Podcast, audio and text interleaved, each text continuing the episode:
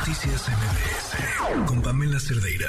Habíamos estado mm, platicando pues acerca de lo que, de a lo largo de las semanas, lo que ha mm, sucedido el, en el Congreso en el marco de esta selección de los aspirantes a consejeros y consejeras del Instituto Nacional Electoral.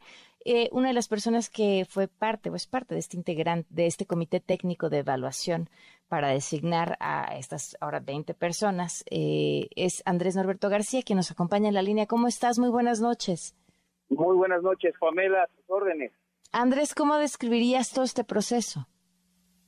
Es un proceso colegiado, es un proceso democrático, y si me, si me apuras, diría que es un proceso extenuante porque tuvimos que terminar todo este procedimiento en aproximadamente un mes, cuando originalmente estaba planeando para hacerlo en cuatro meses. Sí, el comité eh, nos, nos reunimos a finales de febrero y empezamos a trabajar a marchas, ¿qué digo? Forzadas, forzadísimas, en la revisión, ponernos de acuerdo en el método de trabajo, en establecer nuestros acuerdos, eh, hacer las actas, revisar la documentación, eh, poner el examen, diseñarlo, plantearlo, calificarlo, seleccionar las puntuaciones, llamar a los, a los a los candidatos a una evaluación de idoneidad que tenía que ver con revisar su ensayo, su exposición de motivos y su currículum y de ahí escoger a las personas que resultaran a juicio del comité mejor evaluadas para... ¿Cuál fue la parte más complicada o retadora? Bueno, operativamente la revisión de los expedientes fue verdaderamente extenuante, porque fueron más de 500 expedientes que teníamos que revisar entre siete personas y afortunadamente se diseñó una interfaz para que las personas pudieran subir sus documentos a una interfaz, entonces la revisión fue en línea. Sin embargo, pues imagínate leerse todos esos ensayos y revisar el planteamiento, revisar con una aplicación que no fuera, que fueran ensayos verdaderamente inéditos, que sus párrafos no estuvieran copiados actualmente, ándale, por decirlo de una manera así, utilizamos herramientas informáticas, aplicaciones que detectan esto. ¿Encontraron en, alguno de los documentos, supongo, no de alguien que haya quedado, pero ¿encontraron algunos plagios?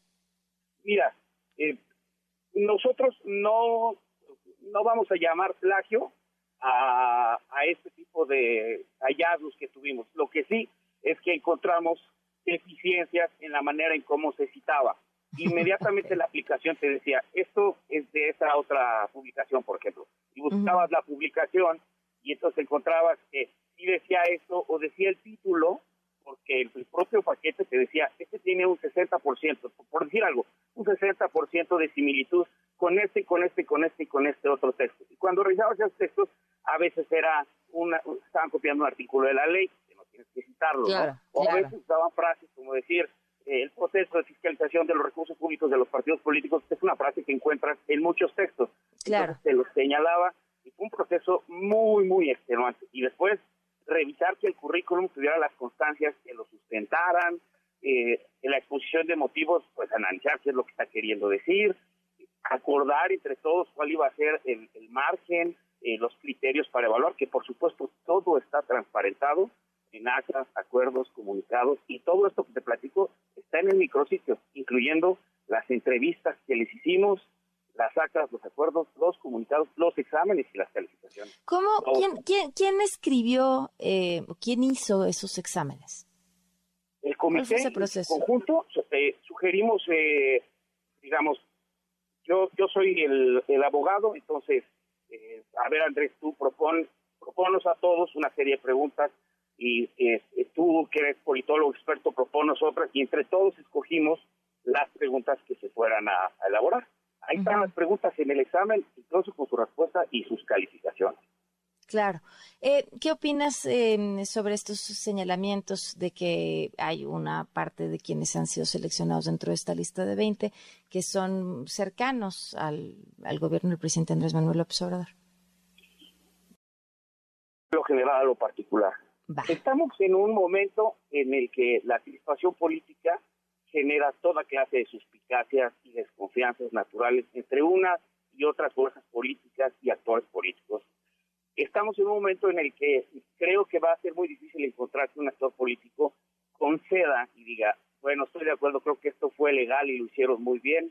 Yo creo que forma parte de la narrativa natural de los actores políticos cuestionar. Ahora bien, cuestionar no es lo mismo que afirmar y en el transcurso no pasa nada, así, así funciona la política. En el transcurso de los trabajos pues, hubo señalamientos, por ejemplo decían, este Andrés García Refer ha de haber filtrado el examen porque uno tiene sus opiniones y las, las expresa en Twitter y a veces esas opiniones pueden ser polémicas y puede estar alguien no de acuerdo y entonces decían eso y dice bueno pues qué bueno que lo digan por favor si alguien tiene evidencia pues señálenlas no o también impugnaran eh, la integración de los miembros del comité. Yo fui impugnado por un diputado de Acción Nacional y el tribunal determinó que era improcedente por ser notoriamente improcedente porque no tenía interés jurídico en el asunto en fin entonces sí hubo señalamientos y uno más tendría que ser naturalmente el resultado, ¿no? ¿Por qué si está Juanito y no está Pepito? ¿Por qué está esta persona? Creo que es muy válido, primero es muy válido que la gente cuestione y exija explicaciones y se den estos espacios de, intercambio.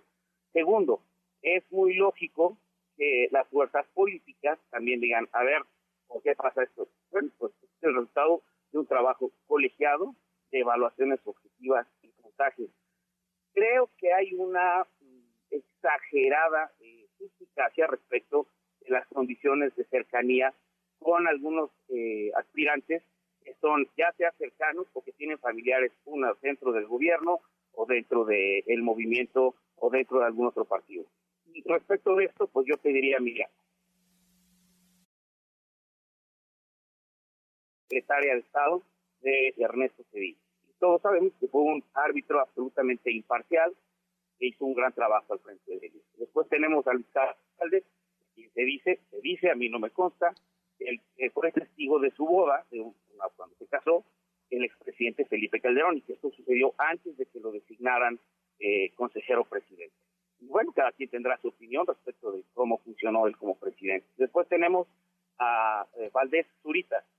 nadie le, le cuestionó cercanía con algún partido político y hubo quien le cuestionó decisiones respecto de la fiscalización en las campañas. Luego tenemos a el doctor Lorenzo Córdoba, cuyo padre fue fundador de Morena y, de Izquierda, y bueno, podemos ver que Lorenzo Córdoba no necesariamente ha tomado decisiones que digan, oye, este es eh, simpatizante de Morena, lo está apoyando. Entonces yo creo que la, situación familiar, eh, si bien levanta las cejas, en, cualquier persona con sentido común, no debe ser un discriminación cuando tienen otros elementos a ser analizados, como el currículum, como los planteamientos en la entrevista, como su exposición de motivos, como su ensayo. Claro. Entonces, eh, a ver, una pregunta aquí, Andrés. Este, pues me, me, me, parece que es un, gran punto, ¿no? El, decir eh, por qué, o sea, si, si el ser familiar o no sería suficiente para considerar que sería parcial o imparcial. Eh, pero hay dentro de estos 20 personajes ligados a algún personaje de la política que se encuentra en la oposición, o sea, alguien que se dude de su imparcialidad por ser em, pariente de algún panista o de algún priista o de algún perredista? Mira, yo me enteré de esta cercanía porque hay apellidos que eran como muy, muy eh, conocidos mediáticamente, ¿no? El apellido alcalde, pues es muy conocido, pero estoy seguro que hay personas que tienen eh, familiares y que no necesariamente eh, es algo que se note o que tienen amigos o amistades cercanía ideológica, programática, laboral, etcétera, con alguna u otra opción, eh, porque es un, es un conjunto muy diverso. Si revisas los eh, perfiles, hay gente que viene del servicio, del servicio profesional electoral de oficinas centrales del INE, hay gente que viene de los OPLES, hay gente que viene de la sociedad civil, hay activistas, hay gente que incluso dijo que yo he, he, participado, he sido funcionario, hay quien dijo yo fui candidato, fui este eh, legislador o legisladora por tal o cual partido. Entonces creo que sí es un conjunto muy diverso y es natural que que ciertos nombres tomen como mayor este, relevancia porque se conocen. Pero, insisto, no es un, eh, no podríamos establecer un cercanómetro para decir, bueno, este está lejos, pero este está más cerca que otro. Te lo digo en, mi caso, por ejemplo, yo soy de izquierda. Toda mi familia eh, no está de acuerdo con, mis ideas. Y eso no va a cambiar lo que mi hermano piense. Eh, si le preguntan lo que piense de la 4, pues él va a expresarse como se quiere expresar y somos hermanos y no hay problema. Creo que lo que tenemos que hacer es pensar en el desempeño de los funcionarios. ¿Por qué? Porque afortunadamente estamos dándonos cuenta que hay división de poderes, que hay un tribunal y hay una corte que dice esto sí, esto no, esto pasa, esto no pasa. El tribunal mismo es el que determinó que debe ser una consejera presidenta, el tribunal desechó la demanda en contra de su servidor. Entonces, si por alguna razón se demuestra que hay parcialidad, inmediatamente los, los partidos lo van a impugnar a, ver, aquí quería preguntarte, ¿cómo, cómo, cómo definieron, este, brevemente prometiendo la pausa, pero ¿cómo, cómo definieron quiénes eran esas eh, cinco mujeres que iban exclusivamente para ser em, consejeras presidentas y no nada más consejeras? Mira, fue el factor diferenciador? Fue todo un día de deliberaciones en el que cada quien expresó cómo consideraba, qué elementos consideraba valiosos entre una y otra. Se fueron buscando los consensos y los acercamientos, decir, bueno, me parece bien esta candidata, este, este, este aspirante me parece bien, y al final fue a través de, la mayoría fue por consenso.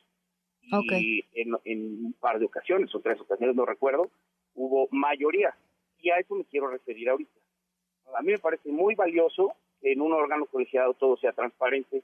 Yo le agradezco a la maestra Suela que diga, bueno, quiero hacer mi voto particular.